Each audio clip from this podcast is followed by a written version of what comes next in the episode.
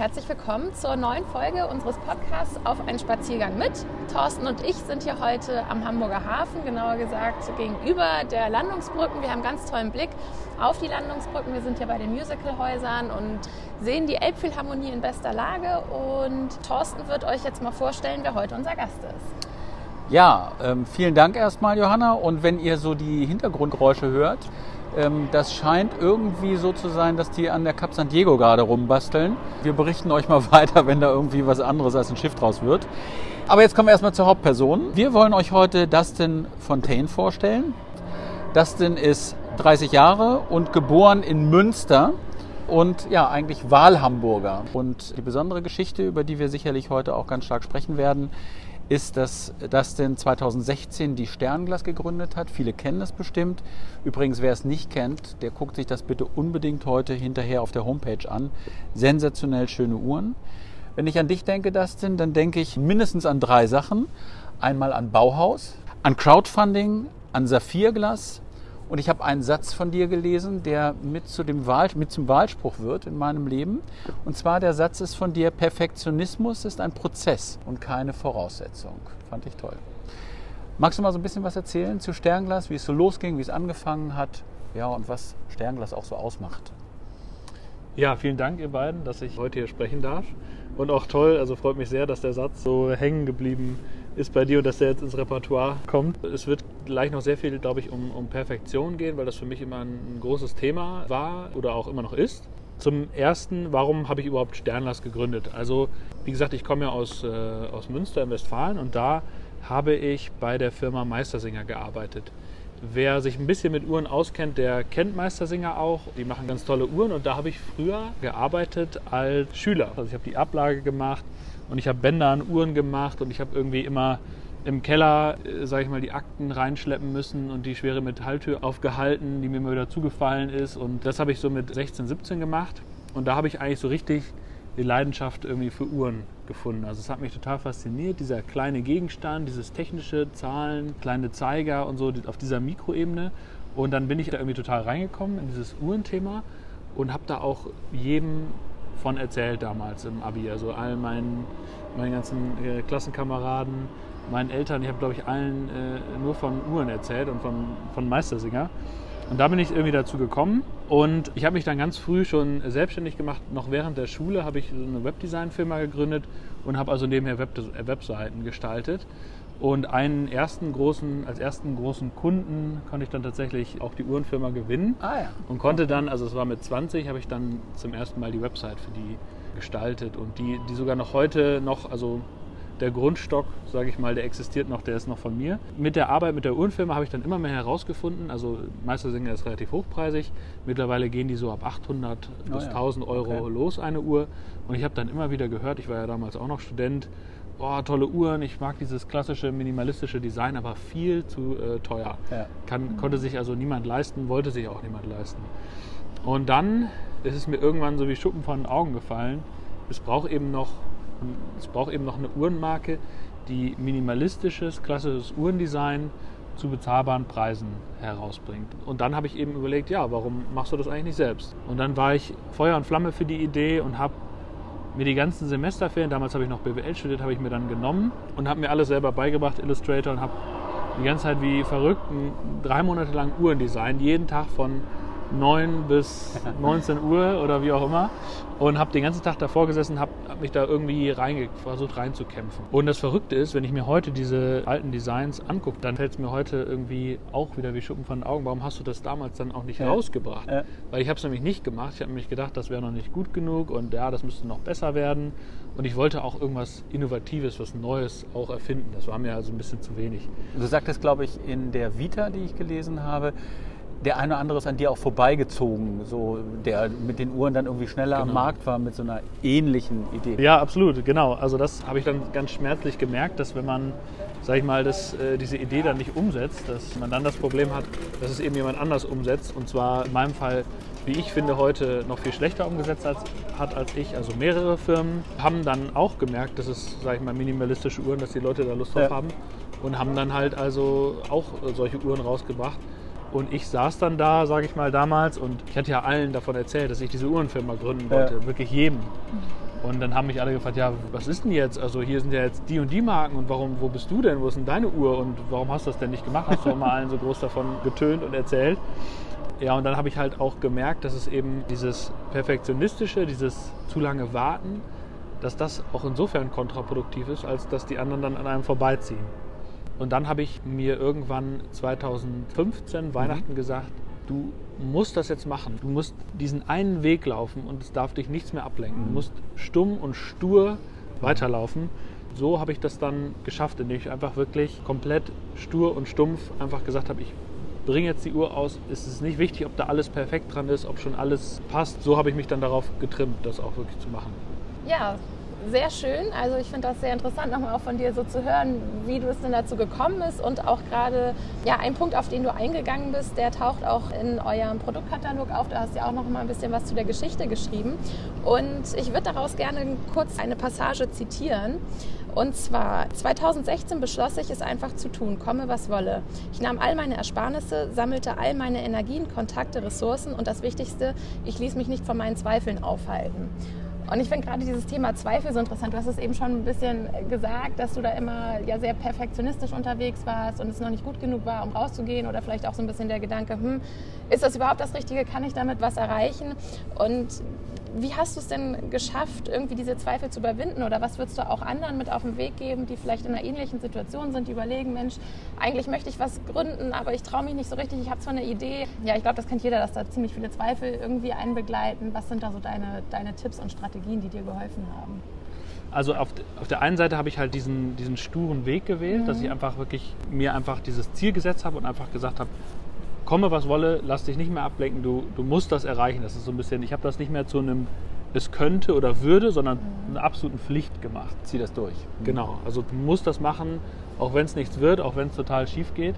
Das war der eine Punkt. Und der andere Punkt, der mir dann auch immer mehr aufgefallen war, ist, dass Firmen, die wirklich ein perfektes Produkt hatten oder eine perfekte Marke, so wie ich zum Beispiel Meistersinger damals und heute auch sehe, da weiß ich, habe ich dann mal zurückgeguckt und ich habe ja die ganze Firmengeschichte verfolgt. Und da war auch am Anfang noch nicht alles perfekt. Da waren mhm. ganz viele Probleme und das sah, teilweise wurde, sage ich mal, irgendwie was geändert und das sah überhaupt nicht gut aus. Und, und da habe ich halt gemerkt, okay, das, diese Perfektion, die ich haben wollte, die dauert halt, die braucht mhm. Zeit, die braucht äh, Jahre oder Jahrzehnte, bis man alles so perfekt eingestellt hat, dass man wirklich sagt, wow, das ist perfekt. Mhm. Obwohl da auch interessant ist, das ist dann für einen selber perfekt, aber für die für viele andere war das schon lange vorher perfekt. Ja. Also ich habe sehr hohe Ansprüche und dann einfach zu sehen, dass das zwar mir so geht, aber mhm. dass das eben nicht allen so geht und dass man trotzdem erfolgreich sein kann äh, mit dem Produkt oder mit der Marke, auch wenn auch wenn eben für einen selber noch nicht alles perfekt ist. Ich habe noch mal eine Frage, noch mal so zu der Gründungsphase.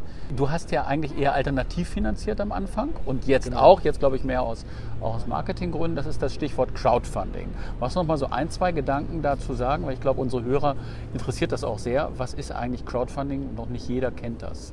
Ja, genau. Also das ist eine ganz geniale Sache gewesen. Das bietet einem die Möglichkeit, eine Idee an den Markt zu bringen, ohne großes Kapital oder große Ersparnisse zu haben. Ich habe natürlich auch was gespart, aber ich habe eben auch das Crowdfunding genutzt. Dabei macht man Folgendes. Man kann quasi ein Produkt vorbestellen. Es ist wie eine Plattform, auf der man vorbestellen kann.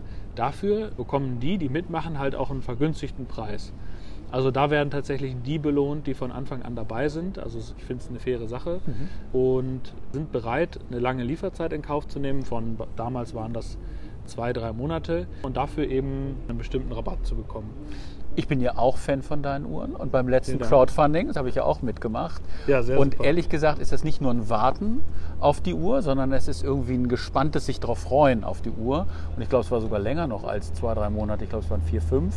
Und das war ganz toll bis zu dem Tag, wo es dann kam, wo die Uhr dann kam und ich sie dann abends ausgepackt habe bei ähm, einem Glas Sekt und es war ganz toll. Ja, das also freut mich sehr zu hören.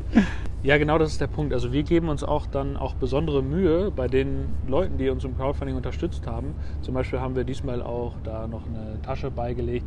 Wir haben ein extra dunkelblaues Band aufgelegt, eine Kleinserie, mhm. die nur für Leute waren, die uns, da, die uns beim Crowdfunding, also wir haben ja dieses Jahr nochmal eines gemacht, nur für diese Mit Mitstreiter haben wir dann auch so ein spezielles Band herausgebracht. Deswegen, ja, das ist, also es ist nicht nur einfach nur eine Vorbestellung, sondern es ist wirklich auch ein Dabeisein ja, genau. bei der Produktentwicklung. Ja.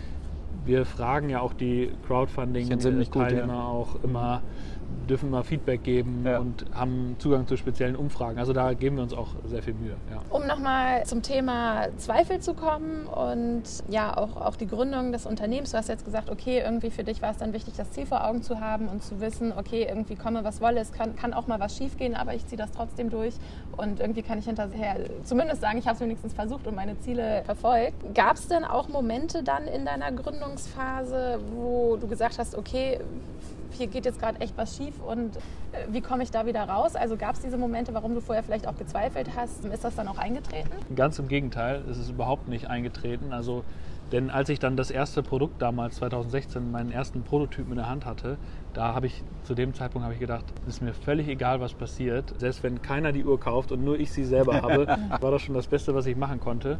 Und ich habe natürlich Schwierigkeiten gehabt. Ich habe auch gleich eine, eine spannende Geschichte dazu, was mir mal widerfahren ist. Aber grundsätzlich habe ich eigentlich nie daran gezweifelt, weil als ich dann erstmal gemerkt habe, dass sowas auch funktioniert, dass man wirklich also was ein Produkt herausbringen kann, das wird wirklich gekauft, dann habe ich unglaublich viel Selbstbewusstsein auch getankt und habe dann halt gemerkt, okay, da ist einiges möglich. Also da sind dann viele Mauern bei mir, sage ich mal, im Kopf auch eingestützt, wo ich heute denke, da denke ich gar nicht mehr drüber nach. Das ist absolut möglich, das ist gar kein Problem. Hört sich toll an, wenn du es so Ja. sagst. Mhm. Ja, absolut. Also das ist wirklich auch ein tolles Gefühl, wenn man merkt, okay, was ist alles möglich? Und vielleicht noch zu der kurzen Ja. Ja, Geschichte. wollte Genau. ich gerade fragen. Ja. Das war folgendes. Ich habe am Anfang Mineralglas verbaut. Heute ver verbauen wir Saphirglas.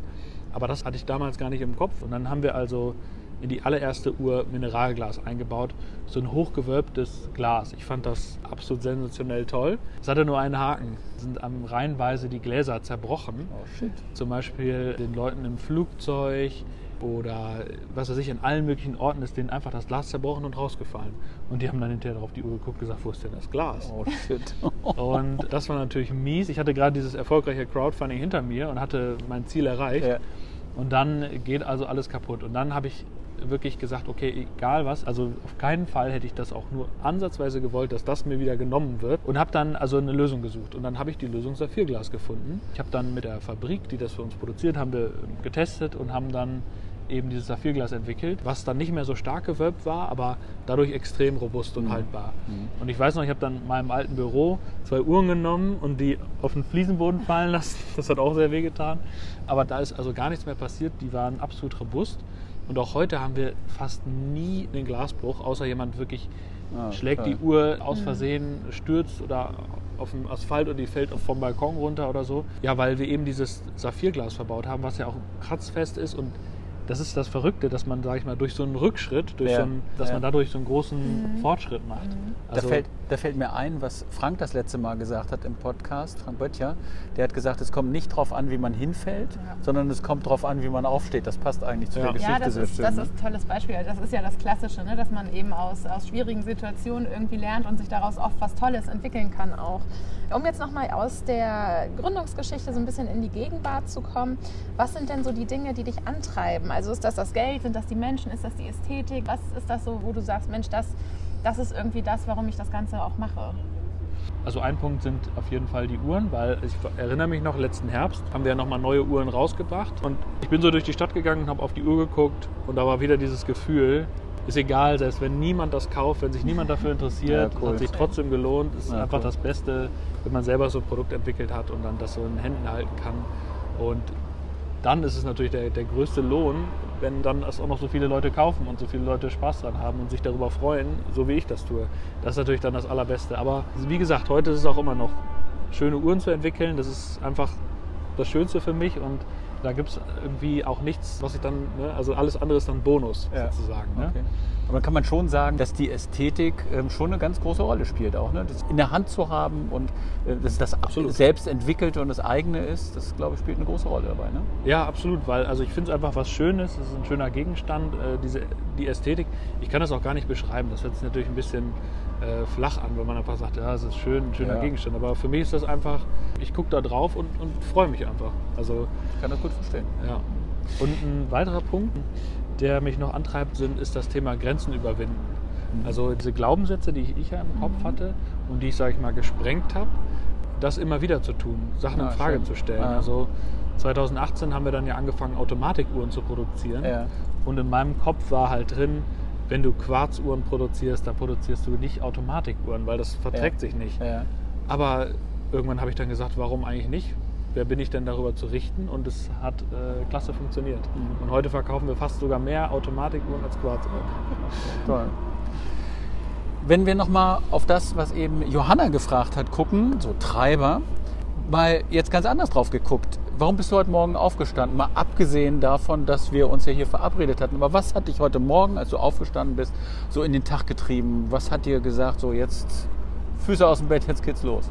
Was auf jeden Fall im Moment ganz heiß bei mir ist, wir haben ein neues Produkt auch, mehrere, viele neue Produkte in der Pipeline. Also erstmal Editionen und dann auch wirklich neue Produkte, die jetzt so im nächsten halben Jahr kommen. Und das, das macht mir total Lust darauf, äh, das weiterzuentwickeln und da demnächst zu sehen, wenn die sozusagen aus der Konzeptionsphase wirklich real werden und dann wirklich Ah, man sie okay. anfassen kann und sie wirklich Ja. äh, da sind. Das Ja. äh, ist, glaube ich, im Moment das, was wir am meisten Spannung und Neugierde, kann man sagen. Ich glaube auch, also ein Energietreiber kann ich mir total vorstellen. Wenn man lange dabei oder damit beschäftigt ist, so ein Produkt zu entwickeln, doch noch mal überlegen, wie genau und an Kleinigkeiten rumtüffelt. Und wenn man das dann in den Händen hält, das kann ich mir schon äh, vorstellen, dass es äh, einem ganz viel Energie gibt und irgendwie Kraft Ja, gibt klar. für die nächste Ja. Zeit und so weiter. Ja. Johanna und ich, wir waren ja am Freitag bei dir und durften uns mal die neuen Räume in der Schanze angucken. Und da haben wir dann deine Mitarbeiter, die wir zum Teil ja von der Homepage kannten, deine Mitarbeiter sehen. Wenn deine Mitarbeiter dich beschreiben sollten, wie würden deine Mitarbeiter dich beschreiben? Was ist so das Besondere an dir? Ich glaube, was die an mir schätzen, dass ich, glaube ich, sehr offen für Feedback bin. Also, also meine Grundphilosophie ist ja, ich bin nicht allwissend und habe die Weisheit Ja. nicht mit Löffeln Ja. gefressen, sondern andere können genauso was dazu beitragen oder wissen die Sachen sogar noch besser als ich. Und das ist eigentlich das, was ich am meisten mag. Wenn ich von unseren Kunden oder von der Community oder von meinen Mitarbeitern überrascht werde mit Sachen, an die ich selber nie gedacht hätte, die Ah, noch cool. viel besser sind Ja. als die Ideen, die ich habe. Das ist eigentlich so das, was ich am allermeisten mag. Und deswegen, glaube ich, schätzen die sehr, dass sag ich mal, wir viele Ideen gemeinsam entwickeln Ja. und auch wirklich diskutieren, sodass man auch wirklich ein Warum dahinter hat. Also warum machen wir bestimmte Sachen? Das ist halt bei uns, glaube ich, in der Firma sehr, sehr klar, warum man irgendwas macht. Und man macht nicht einfach irgendwie was einfach so, weil, es halt irgendwie so Ja. gesagt wurde, sondern Ja. jeder weiß, warum wir was machen. Ja. Und Und jeder- das auch, wenn man bei euch ist. Cool. Und jeder kann auch daran teilhaben und auch Ideen einbringen und irgendwie mitgestalten, diese Firma. Also das ist, glaube ich, das, was ganz wichtig ist. Und dann, meine Mutter ist Psychologin. Ich bin ganz früh darauf erzogen worden, anderen zuzuhören und herauszufinden, wie ich mit dem die perfekte Ja. Synergie irgendwie bilden kann. Ja. Und äh, das ist, glaube ich, auch was, was mein Team an mir schätzt, dass ich auf deren Bedürfnisse eingehe und die auch auf meine und dass Ja. wir damit so Optimallösungen schaffen und einfach ein gutes, gutes Arbeitsverhältnis haben. Wenn wir jetzt noch mal so ein bisschen auf dich persönlich kommen, wie schaffst du denn deinen Ausgleich zur täglichen Arbeit? Also ich glaube, du hast ja schon als ja, Chef der ganzen Truppe einen gewissen Druck, eine gewisse Verantwortung. Wie schaffst du da für dich den, den Ausgleich in deiner Freizeit? Ja, genau. Also die tägliche Arbeit, die Führungsarbeit ist natürlich hochintensiv. Man muss viele Gespräche führen. Man hat immer, wenn man eine Entscheidung trifft, das beeinflusst immer ganz viele Mhm. Leute oder Partner, Geschäftspartner, aber auch Mitarbeiter und so weiter. Und deswegen ist diese Führungsarbeit auf jeden Fall sehr anspruchsvoll und zieht sehr viel Energie. Und die hole ich mir am besten zurück, indem ich absolut nichts tue und keinen Einflüssen ausgesetzt bin, zum Beispiel in, in Ruhe im Fitnessstudio Sport mache oder ohne irgend, mit irgendwem zu reden. Ich brauche ganz viel Zeit, wo ich ganz für mich allein bin und mir meine Energie wieder, meine Energieakkus wieder auftanken kann. Das ist auch hoch wichtig, glaube ich. Mhm. Auch, sage ich mal, genügend Schlaf zu bekommen, abends nicht mehr so viele Termine zu haben und seine Freiräume zu schaffen, sonst hält man das, glaube ich, nicht durch. Gibt es da irgendwie ein geiles Hobby, was du hast, abgesehen jetzt von Fitnessstudio? Ja, also als, als Münsteraner bin ich natürlich immer viel Fahrrad gefahren. Ja, okay, das ist klar. Ich war also hier auch, ich bin auch gerade hier mit dem Fahrrad hergefahren. Und ich gehe sehr gern irgendwie im Harz mal ein Wochenende wandern. ah, okay. Äh, einfach nur irgendwie nichts tun und einfach nur laufen.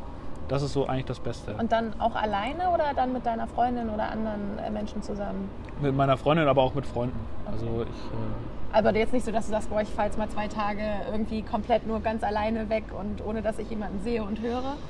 ja, nee, das ist Das auch nicht. das ist dann Okay. auch nicht meins. Okay.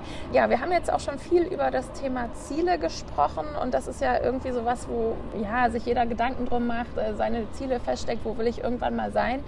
Welches Thema dabei aber auch oft außen vor gelassen wird, ist das Thema Werte. Hast du dir mal darüber Gedanken gemacht oder richtest du deine Ziele irgendwie nach deinen Werten bewusst aus? Das ist ein ganz spannendes Thema. Ich habe natürlich auch Werte für mich definiert aber ich richte da jetzt nicht wirklich meine Ziele nach aus, muss ich sagen. Ich weiß, dass sich da auch immer mal Leute darüber gewundert haben, dass das bei mir gar nicht so tief ausgeprägt ist, diese Ziele. Ich glaube, die sind vielleicht eher intuitiv verankert. Ich versuche die dann auch manchmal in Worte zu fassen, kann die dann aber auch gar nicht so richtig definieren. Also was mich halt antreibt, ist ja das, was ich schon geschildert habe, dass ja. mich diese Uhren so faszinieren, ja. dass mir das so Spaß macht. Aber ich kann das jetzt nicht in einen Wert definieren. Ich könnte natürlich sagen, äh, irgendwie Ästhetik ist ein Wert für mich, das könnte ich vielleicht sagen. Aber ich habe das da gar nicht so tief drin verankert. Was für mich auf jeden Fall ein Wert ist, ist dieses Perfektionismus besiegen. Mhm. Das ist für mich irgendwie ein wichtiges. Das hat auch ein bisschen Thema. mit dir ja zu tun, ne? Ja, genau. Gelernt, ja. Und ich weiß auch, dass das ganz viele andere Leute betrifft. Mhm. Ich weiß auch, dass sicherlich Leute, die zuhören, sagen wenn ja. Damit habe ich auch schon mal gekämpft. Also es ist unglaublich, äh, wie viele Leute eigentlich, sage ich mal, vor diesen Mauern stehen und dann nicht ja. rüberkommen, weil sie ja. halt äh, mit irgendwelchen Dingen belastet sind, auch der Sache nicht die Chance geben, sich selber zu entwickeln. Ja. Äh, weil man kann nicht alles steuern, sondern man muss auch Dinge sich selbst entwickeln lassen. Also man kann eine Apfelplantage pflanzen, aber man kann vielleicht nicht pflanzen, wie jeder Ast von dem Baum aussieht, sondern muss man halt einfach sagen, okay, das, der wächst jetzt halt so, wie er jetzt wächst. Auch entwickeln lassen. Mhm. Ja. ja, sehr schön. Dann kommen wir auch schon zum Ende dieser Folge. Vielen, vielen Dank für die Zeit, die du dir genommen hast und die Einblicke. Und ja, wie immer hoffen wir auch, dass es euch, lieben Hörern, auch gefallen hat und dass euch die Hintergrundgeräusche des Hafens vielleicht ein bisschen gefallen. Wir sind hier heute auch nicht spazieren gegangen, wie ihr vielleicht mitbekommen habt, sondern wir haben uns hier heute mal auf eine Bank gesetzt, weil es dann doch ein bisschen windig war. Und ja, schaut euch auf jeden Fall nochmal die Homepage von Sternglas an. Wir finden, das, ist, das sind ganz tolle Uhren, die ihr da herstellt. Und ja, wünschen euch noch einen schönen Tag und bis zum nächsten Mal. Vielen Dank. Tschüss. Danke, Dustin. Ciao.